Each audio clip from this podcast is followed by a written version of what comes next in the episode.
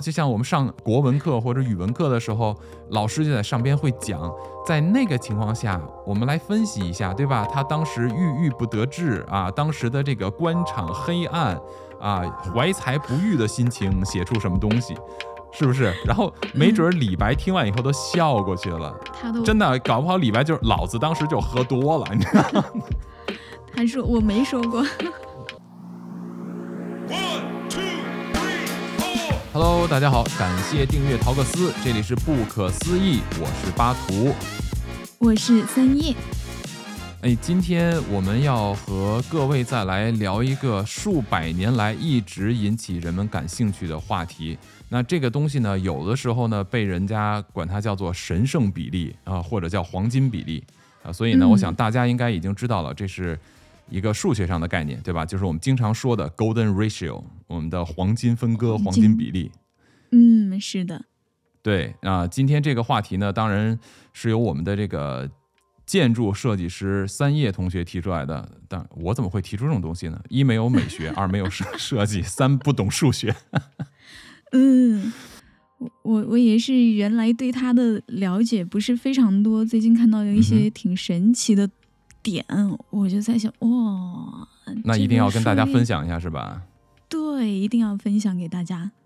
嗯，没错没错啊，还是一样啊。啊，在我们讨论这个话题之前呢，再提醒一下各位，我们是一个纯脑洞聊天的节目啊，不是数学节目，也不是科学节目，呃，大家娱乐为主，娱乐为主。嗯，对对对，是的，OK，好，那咱们就先让三月同学，建筑师三叶同学给咱们先来啊、普及一下，或者说回顾一下这个黄金比例是个什么东西，而且在其他的一些，比如说设计啊或者建筑上面的一些表现形式。然后呢，我们会对这件事情来进行更多的一些探讨。最后的时候，当然也不会少了我们这个节目的宗旨，就是脑洞环节。所以你一定要听到最后哦，因为脑洞总在最后。OK。嗯，是的，OK，嗯那有请三叶同学，哎呀，又抢话，有请三叶同学开场。好嘞，撒话。嗯，就是黄金比例啊，它就是找一条线，啊、嗯在这条线上找一个点，然后其中的一段跟另外一段的，就是长的那一段跟短的那一段的比例嗯哼，等于呃整条线段跟长的那一段的比例，它就是这个点就是黄金比例的点。那嗯，哎，我我这么解释是不是有点儿有一点抽象，有一点抽象是吧？对，没关系，没关系，我我我帮你讲个故事，好吧？嗯，好嘞，啊，就是据传说啊，毕达哥拉斯、嗯啊，大家都知道这个嗯毕达哥拉斯呢，他是一个数学家，也是一个哲学家。嗯嗯，是的，然后有一天他走在路上，突然听到铁匠铺里边打铁的声音，哒哒哒哒哒哒，然后他觉得这个声音很好听，于是呢，他作为一个数学家，就用了刚才三叶的这一个方式，把这个例子给举出来了，就是两段的声音，一长嗯。一短，那就是长的和短的的这个比例就等于长的比整个两个线段的比例，嗯，是这意思吧？是的，是的，啊，那他得出的这个数字呢，就是它有一个公式，应该就是根号下五加减一再除以二，所以得出的这么一组无序的数字，就类似于我们的这个圆周率嗯派，，它是一个无理数，对，就是无限循环小数嘛，后对面对不对对？是的，对，所以这个黄金分割点的这个数字是什么呢？嗯嗯，它这有两个，一个是三呃一点六一八，还有一个是零点六一八，两个都对，因为是根号下五加减一嗯除以二、你加一就是一点六一八，减一就是零点六一八，所，以一样的。所以说，如果在一个完整的线段里面找到这个点的话，那么这个线段，呃，这个点就是这个线段的黄金分割点。那在我们现在的很多呃艺术啊，或者说我们的生活里面，都有在出现黄金分割比率的。就比如说，我们嗯建筑里面就有一些比较出名的建筑，古老的建筑，比如说这个古希腊的神庙，它就有运用到这个比例。还有我们之前聊过的达芬奇的一些画作里面，像《最后的晚餐》呐、还嗯有蒙娜丽莎的微笑啊，我们发现都有这个嗯黄金分割比率，甚至在最新的，比如说这个苹果的 logo，也是采用这个方法嗯去设计的，所以它其实一直被广泛运用在我们的生活当中。但是我觉得挺神奇的一个点就是，我们不知道，很少人知道，对吧？就是在我大学学习的时候，其实有学到过这个东西，但是我一直不知道它怎么运用到设计里面。因为大家知道，艺术创作它其实是一个就很个人的行为，但如果说要把这个东西程式化的用在我们的设计里面，它是违背的，对吧？所以我其实，在设计的过程当中不太用它，直到我最近几天啊，我就是看到了跟它相关的一些信息，比如说我们的地球的黄金分割线，就是我们的这个北回归线的范围内，呃，就出现了很多嗯文明，或者换一句话说，就是我们现在地球嗯上的古老的文明都在这条线上出现的。哼啊，都在这条线上吗？嗯，是的，应该是我们知道的那几大人类古文明吧？目前啊，对，严谨哈，对严谨一点啊，虽然我们胡扯，但是还是说严谨一点。对对对，是的，是的。对啊，我看到这个的时候我就挺震惊的。呃，还有很多，就是你比如说这个黄金分割率，它其实会延展出来一些类似像黄金矩形，或者说这个有有一个螺旋线，我忘记它的一个呃专业名词叫什么，就是一种螺旋线是嗯哼，也是根据这个黄金分割率出来的。那像自然界当中的呃蜗牛，就是蜗牛的那种、啊那对它的壳的螺纹，嗯哼，对，也是符合这个黄金分割率的。还有一些、嗯，呃动物，像蝴蝶呀，还有一些植物叶子啊，它上面的形状居然也符合这个黄金分割率。最夸张的是什么？你知道吗？最夸张的是我们人类的 DNA 的这个双螺旋的形状嗯嗯嗯嗯啊，它也是黄金分割率。嗯对，那我这个就不得不联想到，之前我们聊过，人他有可能是被一个高级文明创造出来的生物。那这个高级文明它是不是造物嘛，啊？我们是个造物。啊，对对对，我们是个造物，然后我们是被遵循了某一种啊序列造出来的。那这个黄金分割率是不是有可能是一种密码呢？啊，会不会是我们的造物主的喜好、偏好或者一种怪癖？你比如说我，我你比如说啊，我们嗯人类中有一些强迫症，对吧？对，就是像我个人吧，我钱的话，我必须要凑到整数十进位，我才觉得舒服。也就是我钱包里的钱，如果要是呃五和十不是这两个数字的话，我要么就是把它凑到整数，要么就把它花掉。总之，我就不喜欢看到什么。呃，五十二块三呀，就类似这种数，我更喜欢看到五十五或者六十或者五十，你知道我的意思吗？就是嗯五进制或十进制、嗯啊，会不会是造物主就是他特别喜欢看到零点六一八什么之类的，或者 接近于一点六一八，总之就在这范围内，他觉得看着舒服。嗯，然后他就把这这个东西用在他所创造的这些生命体里面。啊对嗯，对，嗯，哦，就是一种怪癖。呃，搞不好是一种怪癖。对，因为你看它是一个无理数，就是它是没有尽头的。就是其实，在我们的这个就是人可以找到的点里面，是永远不可能找到这个点的，精精确的嗯找到它，因为它是一个无理数。换句话说，嗯，也就是它是不存在的。嗯，我不知道我的这个理解对不对。嗯，呃，应该我我我我觉得应该说它是一个我们公认定义下来的一个数字，就跟派一样，就是嗯呃圆的直径除以周长得出这个数，我们就管它称之为派，就定下来了。所以呢，这个可能也是就是有这么一个比例，嗯，然后我们就把它定下来，这个所谓的黄金分割点就是这个数。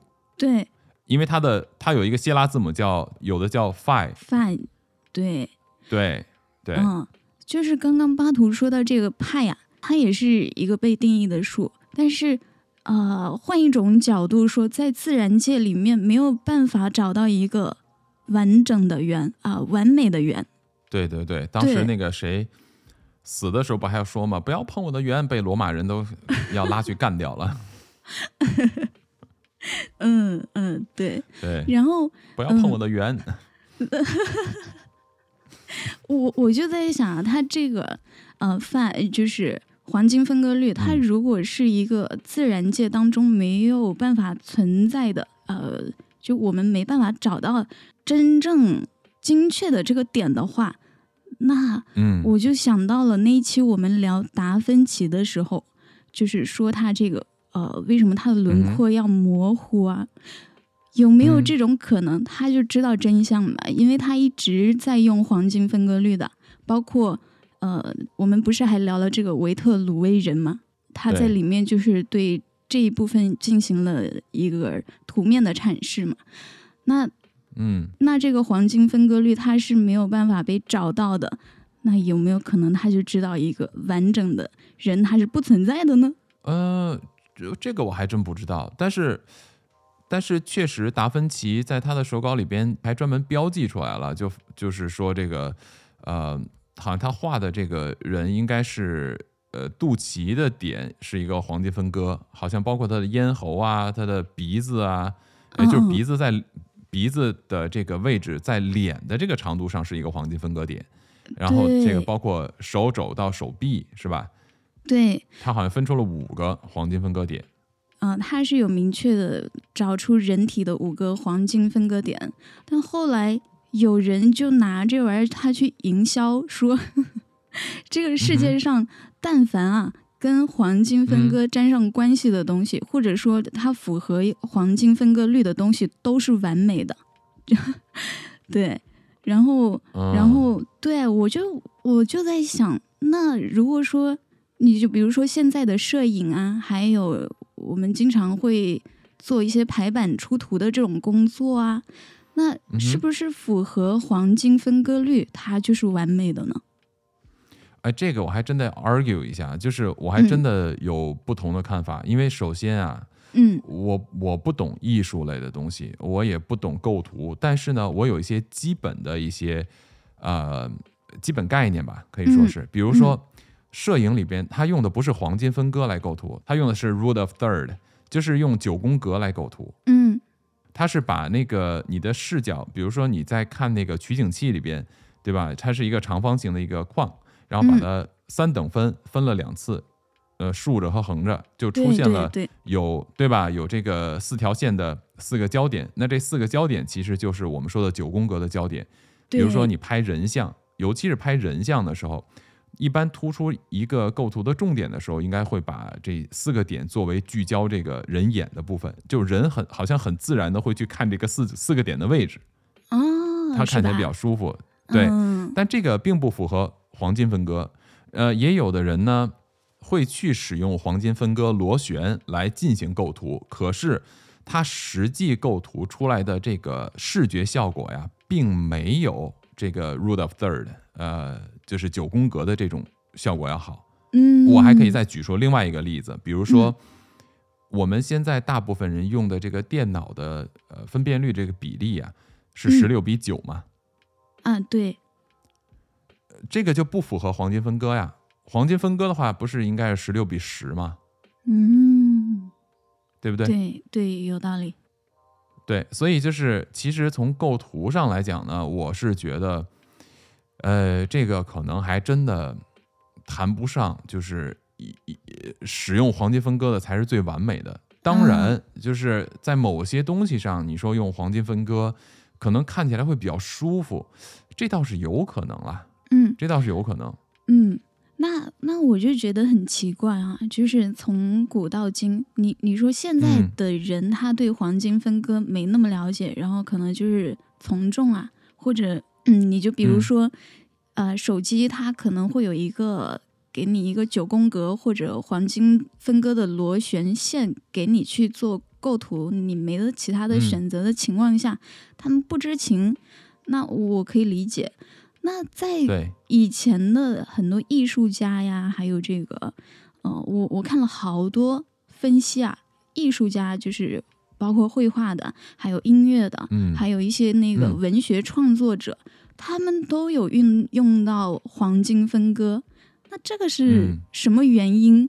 我觉得对这个点比较好奇。如果说它不是出于这个审美，或者说这个点，比如说小说创作里面，我看到一个比较夸张的是《哈姆雷特》，这个大家嗯应该知道哈，他就是说他的总嗯页数里面找黄金分割的那一页，刚好是嗯那个情节的最高潮部分。对，那哇，嗯那我就在想，如果说他不是出于一个审美的出发点去运用到了这个规律的话，那是什么呢？而且大家这么趋同的去做这样的一件事情，嗯哼，你说这个会是我们之前聊到的啊、那个云数据吗？我觉得这个是不是跟云数据，我啊我还真不知道。本来嗯。我也不懂这些数据的东西嘛，嗯，嗯。所以呢，但是但是说今天这个黄金分割比例这个事情，我我这个数学文盲啊，我还专门就是问了一下我的朋友，嗯。呃大家如果听过我们节目的人应该知道，我有一个呃二十多年的好朋友，他是一个真正的数学家，呃不是说嗯我在夸对张，他确实是个数学家，对吧？对对对，那昨天，因为我跟他也有录一期这个关于法拉数，就是跟数学的这么一个节目，是一个我这个啊、数学文盲尬聊数学家的这么一档 节目。嗯，所以昨天呢，我还专门就跟他录了这么一期，从数学家的角度来聊这个黄金分割。哦，呃，对，呃，我呢就从他告诉我的这个数学的角度啊，我来嗯说一下这个黄金分割的看法。啊，他是怎么说的？你又是怎么看的？我跟他讲的是说，哎，我说那个我们打算录一期特别神的一个数字啊，被称之为这个神圣数字，或者是一个人类历史发现中的宇宙中的一个特别伟大的数字。他当时听了以后就哦哦，什么东西？我说就是那个黄金分割呀，零点六一八。嗯他沉默了一下，说这有什么好神秘的？嗯，哦，好吧，我说，对，所以就刚才你你举的所有的例子，我其嗯实啊、就举了一些给他嘛。我说，比如说，你看刚才你举过这些艺术啊、绘画之类的，我就不说了。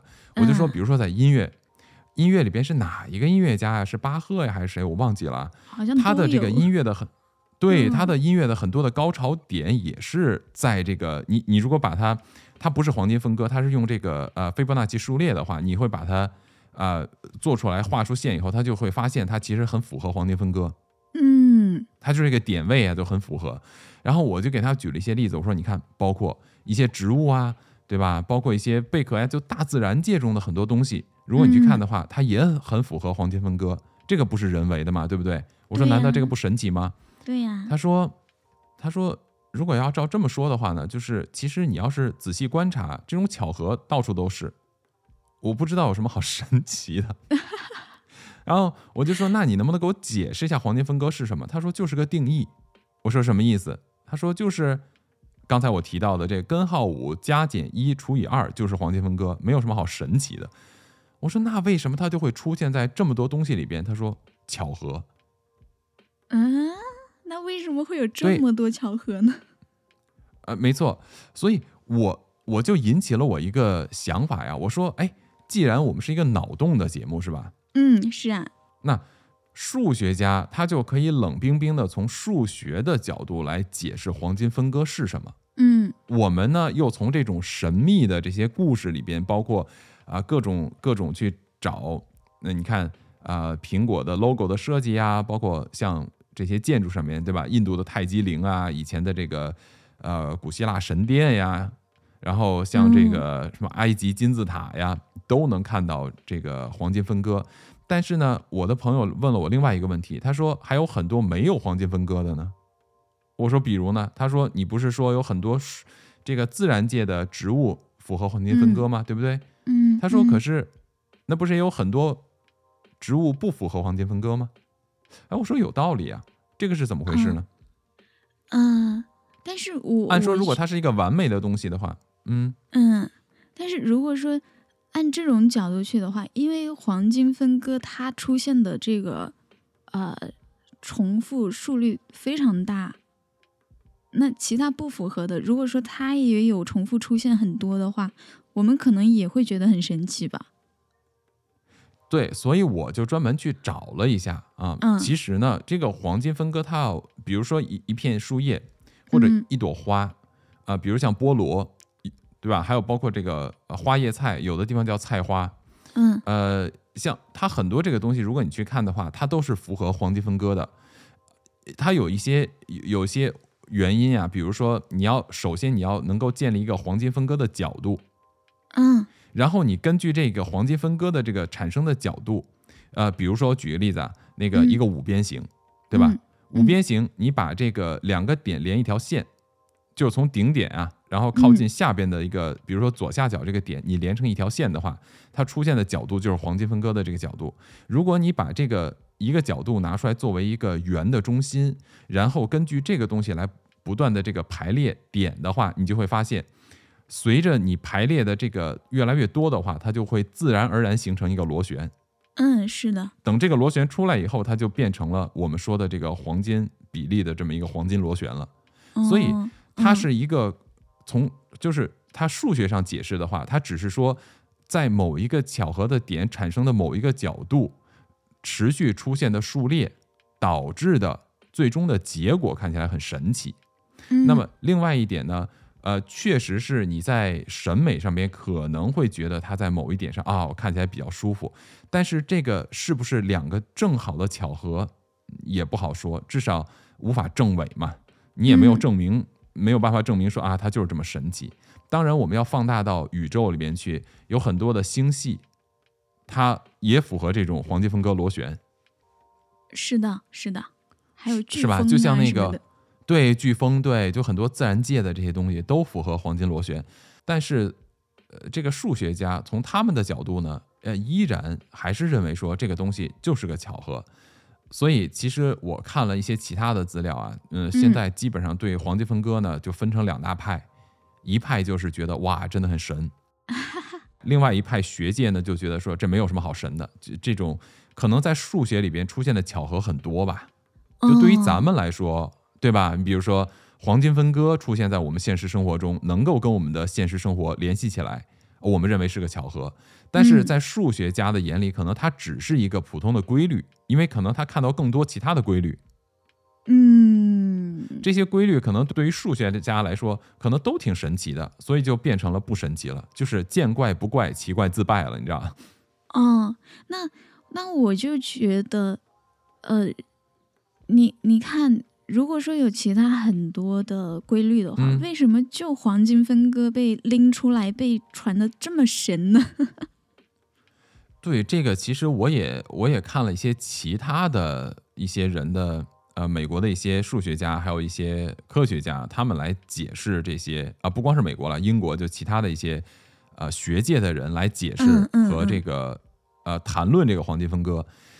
那其实他们都说啊，说嗯，这个是你如何去 measure，也就是你如何去呃这个呃给它标注出来的。你比如说啊，呃，苹果也好，或者呃，我们苹果这个 logo 就不说了，我们说远一点的，比如说埃及金字塔，嗯对吧？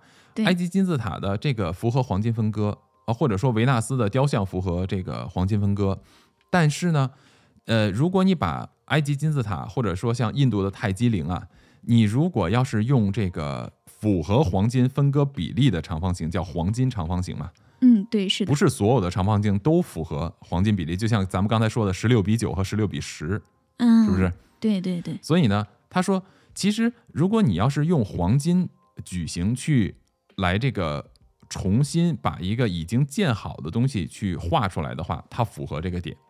但是同样，如果你要是用，比如说用这个这个呃 rule of third，就我们说的九宫格，嗯。你如果去画泰姬陵或者去画这个埃及金字塔，它也符合这个。哦，啊、如果你要是用这个巴黎铁塔，嗯，巴黎铁塔其实也符合黄金分割比例，是吧？对，所以就是呃，他说这个其实是你如何去呃开始进行测测绘的。就后来他又提到了说，比如说你要是用苹果的这个 logo 去看，那么它没有错，它符合黄金分割的这个螺旋状。但是呢，如果你要换一个角度开始重新测量的话，你用另外一种这个呃测量的标准，它也符合另外一个标准。嗯哦，我明所以对，所以意思就是说它没有一个唯一性。啊，就你想扣什么在上面，你都可以，你可以用你的方式去找到跟它贴合的角度。没错，所以呢，就是通过我跟我那个数学家朋友的这一期聊完以后呢，我就得出了一个呃我的结论啊。嗯当然我，我跟他聊的时候，我也提到这一点了。我说，那就相当于说，人类觉得这个非常神秘的零点六一八或者一点六一八这个黄金分割点或者黄金分割比例哈，嗯。那就是说，相当于就是我们读鲁迅的文章，嗯。或者说读以前某一个这些文学大家的一篇文章呀、诗词啊，然后我们就各种的揣测当时的心境啊、意境啊，对吧？然后就像我们上国文课或者语文课的时候，老师就在上边会讲，在那个情况下，我们来分析一下，对吧？他当时郁郁不得志啊，当时的这个官场黑暗啊，怀才不遇的心情，写出什么东西，是不是？然后没准儿李白听完以后都笑过去了。李白说他：“都真的，搞不好李白就是老子当时就喝多了，你知道吗？他说我没说过。对我根本就没有这个意思。所以总结下来呢，就是从啊、呃数学家的角度来看，这个就是一个过度解读哦，啊。包括上一次，其实我们也提到过神秘数字三六九嗯，是啊，啊，他对他就说这个就是一个过度解读嘛，就是。你你说三六九很神奇，那那是因为你都是用三六九这三个数字。如果你不用三六九这三个数字的话，你出现的结果就不一样，就没有什么好神奇的了。嗯，你也可以用二四六，嗯，所以它的前提不一样。对，没错。所以这个就是呃，咱们说到这儿的时候，他们说这个很神奇啊、虽然说呢，从学界的两点上，我觉得都有道理。哪怕说你说，哎，你就算你说这个东西是一个巧合，但是像你提到的，你无法证伪，就是你没有办法说它不是个巧合呀，因为它确实，你比如说北纬三十度出现了这么多古文明，嗯，对呀、是不是？对。那你说我这个样本量不够，因为我没有办法掌握现在所有地球上的古文明，甚至你可能还没有发现很多古文明，它是不是都分布在这儿，你不知道。但就嗯目前来讲的话，目前的样本啊，最著名的几个也是最神秘的一些古文明，就是出现在这种黄金分割上面，嗯，是的，是的，对吧？？是的，还有一些确实不可否认的点，比如说能够啊，不管你怎么测绘出，只要它符合黄金分割的艺术性作品的话，嗯对吧？嗯它在审美的角度也确实看着会比较好看。嗯、对，而且那些作品他们都意义非凡啊。哎，所以呢，像我们说的，你比如说一个人的腿长，嗯，是对吧？从你的肚脐到你的脚和这个从你的肚脐到你头的这个比例的话，如果符合黄金分割，那么这个人的身材看起来就很舒服，嗯是的，是吧？所以呢，这个就开启了我们呃节目的后半段的这个脑洞环节。嗯。你知道，就是我觉得，呃，黄金分割比例呃最值得我们开脑洞的地方啊，其实并不是说这个数字本身神不神奇的问题。哦，对，你看，嗯。我们的节目跟其他人节目不太一样，呃，很多网上的节目会去聊，或者用很多的这种例子啊、去展现出黄金分割的这个比例的这个这个神秘，或者说嗯它的这种很神奇的地方，对吧？对是啊，就像刚才咱们提到的这些例子，其实都是相当于作为论据来支持说啊，黄金分割这个比例有多么神。但是在我看来，如果我们开一开脑洞的话啊，嗯我的问题是，为什么我们人类会觉得这样的比例看着舒服，嗯对吧？因为这个不可否认的，就是它是不是能够完全符合黄金比例，我们姑且不管。但是只要是能够符合黄金比例的东西，不管是植物还是说这个人的艺术性创作或者建筑，只要它能够符合黄金规律、黄金分割的这个规律的东西，那对于我们人类来讲，就看起来就会比较舒服啊。我相信没有任何人会否定，如果一个人的身材，无论男人还是女人，嗯他的这个身体比例符合黄金分割，你会觉得她长得漂亮，你会觉得她身材很漂亮，这个是没有问题的，对不对？这应该是跨种族、跨文化的，对不对？对呀，对呀，对呀。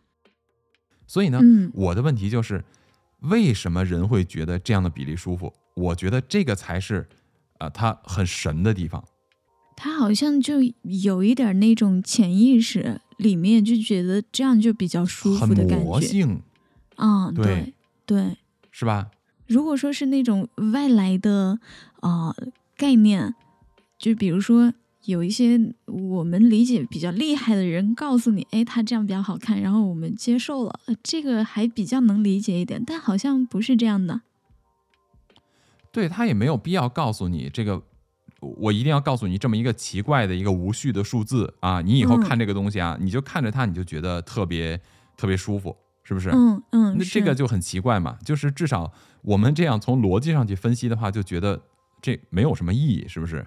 是的，对，所以呢，我我呢就自己呢根据这件事情啊，我就稍微的开了一下脑洞哦，你是怎么开的？啊。你看啊，有两种，嗯第一点呢，就是我们知道，呃，我们的自然界中有非常多的植物，或者包括你提到的一些贝壳呀这些东西，它会嗯有出现这种黄金比例嘛，对不对？对，是的，比如说这个一朵花呀，或者是一片叶子的这个生长的这个规律，这个螺旋状，它符合这个黄金螺旋嗯啊。包括你刚才提到贝壳，也就是说，大自然的一些造物中，它确实存在非常多的黄金螺旋。是的，是的，但是同时也有非常多的东西它不符合黄金螺旋，或者说黄金分割，比如嗯说玉米。啊，对吧是，对，以以前我们提到过说，感觉玉米这个东西不太像地球上的这个植物啊，嗯因为玉米这个东西它包得太紧了，你无论是动物还是鸟类，还是还是就是能够把它整个种子吃掉的这些东西啊，它都很难接触到这个玉米的种子。一般的植物应该都是最需要暴露出来的就是种子嘛，嗯，对，需要被传播。对吧？那你想想看，玉米这个东西，如果要是大家谁买过这种新鲜的玉米，你是不是要扒扒扒扒扒好多层才能扒到它里边这个玉米粒，啊，对呀，对呀，对吧？哦那，这个东西就很奇怪啊，因为如果它外边有这么多的碳基的东西，哪怕它自然落到地里边，它也很难自行生长出玉米吧？嗯，是不是？因为你在嗯这个玉米外边皮的这个腐化的过程，你这个玉米粒还没有它它可能外面皮腐化了，它玉米粒也腐化了。对，所以就是你看，它就不太符合这个黄金分割，它不想也不被传播。符合这个黄金比例，对，它也不想被传播，这个就很奇怪，是不是？哦，对啊，对所以呢，我我我就突然有这么一个想法，我说，哎，你看啊，刚才你也提到说，我们人类的基因符合黄金比例，对我们的基因序列符合，对不对？DNA，对对，哎然后呢，有一些植物符合，也有一嗯些海洋生物符合，那是不是有一些其他什么东西符合？我也不知道。嗯但是啊，你看我们的一些古代文明符合这个黄金分割，它要么是在地理位置上边，要么就是它的建筑上边。嗯，所以我在想，这个黄金分割呀，或者这个黄金分割比例，或者这个零点六一八也好，或者一点六一八这个数字无序的数列啊，会不会是造物主给我们的编号，或者代码，或者叫做归类代码？啊，就我们是属于黄金分割这一类的。我们管它叫黄金分割嘛，实际上我们就嗯好像，比如说监狱的犯人啊，四五二七，然后我们的名字就叫零点六一八，然后我们全都是零点六一八。对，然后呢就说，哎，比如说啊，假如说我我要是造了呃我用做手工做了一大类的东西，乱七八糟嗯什么都有，我就说啊，把零点六一八那一个盒子里的东西全部都给我清理掉。哦，所以零点六一八它是拿来困住我们的。就是我们的编号，嗯就相当于是我们是 Excel 表格里边的某一列。啊，哦。这个这一列的编号是一点六一八或者零点六一八，这一列里边可能有我们人类，也可能存在一些植物或者一些海洋动物，或者还有一些其他的东西，哦，所以我们的基因里边就有了这一列的编号。那么我们在做东西的时候，可能就会莫名其妙的就往这上面靠。这个可能我们为什么看到啊、呃只要符合零点六一八的东西，我们就会觉得很舒服看着。为什么？物以类聚，人以群分嘛。我们跟这些东西是一类的，你知道吗？嗯，哦，嗯，不过就是刚刚说到这个脑洞的来源，是因为前面的信息基本上是一种定位型的，呃，就是跟它有关的特点基本上是定位型的，地理位置啊，或者是一些实体建筑，对吧？不过我还看到了一个，他是这么说的，他说在嗯一天当中。最冷的时间点是凌晨两点，然后最热的时间点是下午两点，对吧？对，然后就这个凌晨两点和下午两点的这个时间做一个黄金分割，大概零点六幺八的位置吧，还是一点六幺八？我我不重要还没，确认，对，不重要。嗯，一样。反正就是嗯这个时间点，大概就是在早晨的九点到十点之间，是人最舒服的，就是这个时间的温度是最最适宜的。对，如果照这样去看的话，那其实呃，人的体温也是啊，人的体温在二十三度的时候是最舒服的，那个就哦是人的体温、对和这个环境的一个呃比例以后产生的这个效果。就人的体温一般是在三十七度二、三十七度五附近嘛，嗯，是啊。所以你按对你按照黄金分割的这个零点六一八或者一点六一八啊去计算的话，那么你最舒适的这个气温应该就是在二十三度左右。哦，就体外的温度。对呀、就体外的环境温度就二十三度左右，所以我才说这个并不是神奇，我反倒觉得它就是一个标号。哦，你看，我们周围的，如果我们是一个三 D 存在的环境，对吧？嗯包括我们的气候、温度啊、我们整个的这个空间概念是一个三维的概念的话，我们如果是三维空间概念的话，会不会是说我们这一类的货物可以在这一个 cube，也 就是在零点六一八的这一个箱子里边活着，你知道吗？我们这一类货物，对啊，我们这一类货物 就放到三零点六一八这个箱子里面去，你知道吧？嗯、就仓库仓库代号零点六一八。那那呃，这么说的话，就是没有零点六幺八的这个代码的其他生物，为什么跟我们一块活着呢？你比如说，你做一个水族箱，嗯，里边有石头、有水草，还有鱼嘛。嗯鱼是一个大类，水草是一个大类，石头是一个大类，但是都放到了一个水族箱里边。啊，所以有一些鱼就是代号，嗯，有一些是是环境是吧？陪衬，对，其实就是说，我比如说，我们是发现跟我们相关的是零点六一八，我们嗯没有发现其他的。你比如说，呃，其他的一些植物和某一些动物，它们可能嗯是一点六八七。那个是嗯他们的箱子，就是他们的代号编码哦。我你看啊，我这个生产线是零点六一八，这个生产线生产出来这一批打上号都是零点六一八，那边是什么一点六八七的啊？那哦那一批是一点六八七那个生产线上的货，你知道吗？嗯，所以像我们这样的智人生物啊，它就能够去寻找我们自己的代码。就不光是智人了，就是嗯只要是符合零点六一八的，就就跟我们都是一条生产线上出来的，或者说我们都是一个厂子出来的。对啊，你看我们这么努力的就在寻找我们被生产的代码，但是呃，其他的其他的种类就不一定了，像那个海螺啊什么的，他们可能就不知道它的代码了。呃，它不重要，它呃它不重要，它不重要，对。但是这这是一个点哈、就是我们可能哎，没准零点六一八这个角度，就是我们寻找我们是哪里来的，我们是谁的一个关键的数字，就哦，我们嗯找到了我们生产代号了，嗯。对，就看看谁有这种癖好，就是喜欢这个零点六幺八的这个癖好的人。对，这是这是其中一个脑洞，还有另外一脑洞，我其实也是刚刚突然想到的，因为你不是说造物主吗？嗯，是我就啊在想啊，你看啊，呃刚才咱们说的是零点六一八，可能是给咱们做的这个产品分类，就咱们嗯属于零点六一八代号的这个生产线，是吧？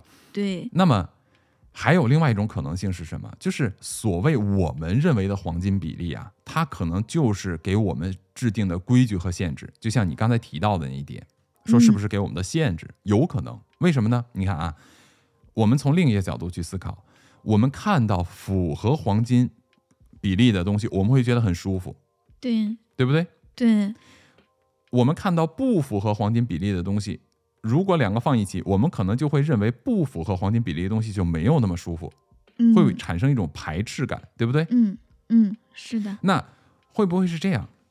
神或者说造物主给你设定了这么一个概念，让你觉得哦，跟这个数字相关的产生的东西，嗯，我呢就觉得它是神圣的，所以你看，我们管它叫伟大的数字，或者叫做神圣的数字。这个就是造物主给我们的一个分类。它为什么要这么分类呢？就是让我们排斥与之不同的东西，我们就自然而然认为那不是神，而那是魔鬼。哇，你说到这个，我就想到圣经里面有提到，像这个诺亚方舟是按照上嗯帝制定的黄金比例建造的。没错。所以呢，如果是神圣的，什么叫神圣的？就是来自于神的，或者我们的造物主的，或者控制我们的群体。那么嗯，只要符合这个规律，就是属于符合神的这些规律的。如果不符合这个规律的话，你不要听他们的，可能就是魔鬼。但他们是不是魔鬼，我们不知道。至少说他想让我们知道，或者认为不符合的就是魔鬼。哇塞，我怎么感觉这个嗯有点像蚂蚁？啊？为什么像蚂蚁？嗯、主要是刚刚呃突然想到这个蜜蜂的、嗯蜜蜂的它的数量性别数量啊，嗯它们是就是雄性和雌性的比例维持在一比一点六幺八的这个范围，是不是？就是对我我就想到我们之前聊的蚂蚁，就是哦异类他就朱砂嘛，对，你看，嗯。咱们都是来自零点六一八村儿，嗯。别的村儿的我们就不能让他进村儿了，哦。对吧？所以不符合这个的，我们就要干掉他。这个就是我刚才提到的，你说，哎，会不会是神跟我们说不符合这个东西的是不神圣的，是不对的，是不好的啊？嗯。你们就要排斥它，嗯，那些都是魔鬼，跟你们不一样的哦。那那我我在想，如果这个是他的真相的话，我们不要知道。就是如果非得知道的话，晚一点知道吧。哎，这个其实就联系到我们之前啊、聊到关于说人工智能会不会产生自我意识的问题。嗯如果说人工智能产生自我意识，开始思考我是谁，我为什么在这里，我在这里的意义和目的是什么的时候，嗯，对？吧？嗯那我们就是人工智能的造物主嘛。哦如果有一天他开始质疑我们告诉他的话是对他好，还是为了限制他的时候，你猜他会干什么？哇，就是群起攻之。对，所以我还是回归到之前咱们提到的我一个脑洞的观点。嗯，如果说我们从基督教的角度讲的话，如果说我们是按照神的样子、喜好、秉性来制造的话，就是神造我们是按照他自己的样子、喜好、秉性来制造的话，我们今天制造的人工智能也是按照我们的喜好、秉性。所以你看，我们提到的这个呃 Chat GPT 啊，或者是啊、这个 Lambda 这些人工智能对话型机器人，都是用我们的语言结构去训练的。是啊，那么是啊，它说话的这种油滑程度也跟人类是一样的，对不对？对啊，嗯所以呢，在这种情况下，我们要是想限制他的话，是不是就应该给他建立一个所谓的是非观？那么零点六一八这个数字，或者叫黄金分割，让我们觉得舒服、嗯喜欢的这个东西，会不会就是一个神给我们建立的一个所谓的审美观、是非观和价值观？就是嗯你这个造物看到他就是我的人，哦，对对吧？对对，啊有没有这种可能性？对呀、那其实换句话说，创造我们的神用这一套东西把我们的思维框在这里了。没错，所以说这个东西是一种规律。我们刚才不是谈到它是个巧合还是个必然嘛？对不对嗯？是，如果说它是个巧合，那也有必然和这个巧合之间的一个焦点的话，那我觉得，如果神告诉我们的是说，符合这个规律的，则是神圣的，是美好的，是漂亮的，是好听的。嗯 OK，那不符合这个规律的，那就会认为它是魔鬼，它是不好的，它是邪恶的。嗯，所以它就不神圣。你应该产生的是恐惧，而不是崇拜，嗯，是的，是的，对吧？对，哇，所以那些能够去打破规律的人，可能是知道真相的人。是。那他在哇，哇，照这么说的话，毕加索比达芬奇还牛啊！那，为什么 他他不用？对呀、那我们我们回头研究一下他。饶了我吧。嗯，对啊，哇，这个真的很厉害啊！就是如果说神用这一套东西，就是用零点六幺八来框住我们，那我们就有可能用零点六幺八去框住我们的人工智能。我觉得是可以的。就是每一次都会提到这个问题，就是为什么人类的很多的这种啊、呃古代的传说或者神话里边都会嗯出现规和矩这两个东西，嗯嗯，是制造方和圆的东西。是，而且这个跟不同的文明还没什么关系，他们都有，对吧？没错啊，所以你看，只要你有了一个矩，你就可以找到一个角度，对吧？只要符嗯合这个角度，你把它放到一个圆里边，它就可以生成这种螺旋。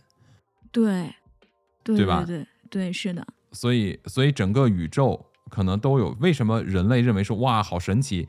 这个零点六一八可以在整个宇宙里边找到跟它相关联的这种现象，而哦我们反过来去崇拜它，嗯。其实这可能就是我们发现了我们的限制，但是我们没有打破这个限制，就会去崇拜这个限制。哦，嗯，哇，我我就是之前我还看到了对于这件事情的不一样的看法哈，就是说嗯人可能天生有一种观察事物而且寻求这个内在意义的一种愿望吧，呃，欲望。嗯嗯，就如果说从美学这种玄乎的东西里面不找出点意义，他们就浑身难受嘛。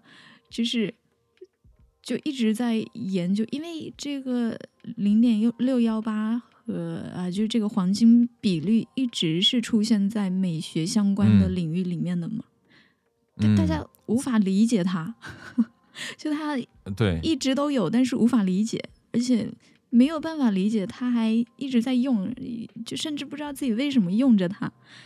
那对，我就在想，是不是就像你刚刚说的那个样子？因为他崇是是？拜，对，就就觉得这个是一个，就从潜意识觉得它是一个很神圣的东西，然后崇拜它，然后嗯有可能想要打破它，让它变成一组就是很平常的数列。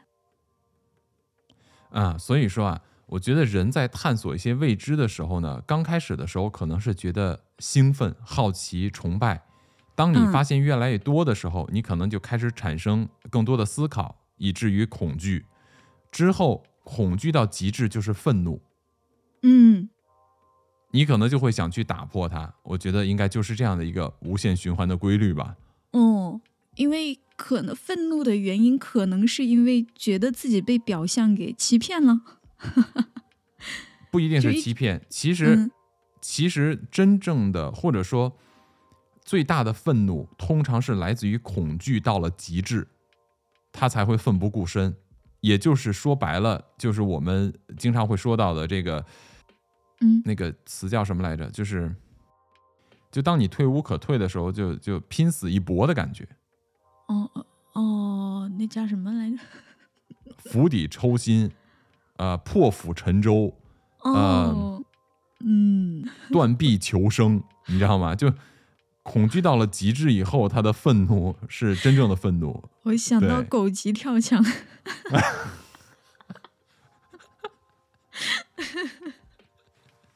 嗯，也可以。哇，刚刚那一段真的是太洗脑了。洗脑了是吗？就听起来好像啊、对，是不是我说这一段比这个黄金分割本身的这种所谓的这些网上传的更洗脑 哇，那可不嘛。？OK OK，那今天算是完成任务了，给大家啊、又把脑洞这一段给补上了。哎呀，累死我！行行行，可不容易了，可可不容易了。对，所以呢，像我这样一个数学文盲、艺术盲，然后还要聊这么跟艺术和数学都相关的话题，累死我了。对，对，就是黄金分割本身呢，它其实涵盖的信息量很大。嗯我们在这边就是纯玩儿，开个脑洞什么的，就大家听个开心。对 啊，今天希望大家听到这儿又是开心的一期，好不好？嗯，那咱们今天的脑洞呢，就先跟大家开到这儿。呃，如果大家听到了我们的音频的话，也可以关注我们一下，因为我们打算在啊、我们的一些直播间呀、或者开一些其他的开麦，欢迎嗯、这种脑洞比较大的朋友来联系我们，我们可以在一起在线上来进行更多的讨论。是的，是的，嗯，欢迎大家。好嘞，再一次感谢各位收听陶克斯，这里是不可思议，我是巴图，咱们下次再见，我是三叶，我们下次再见，拜拜。拜拜。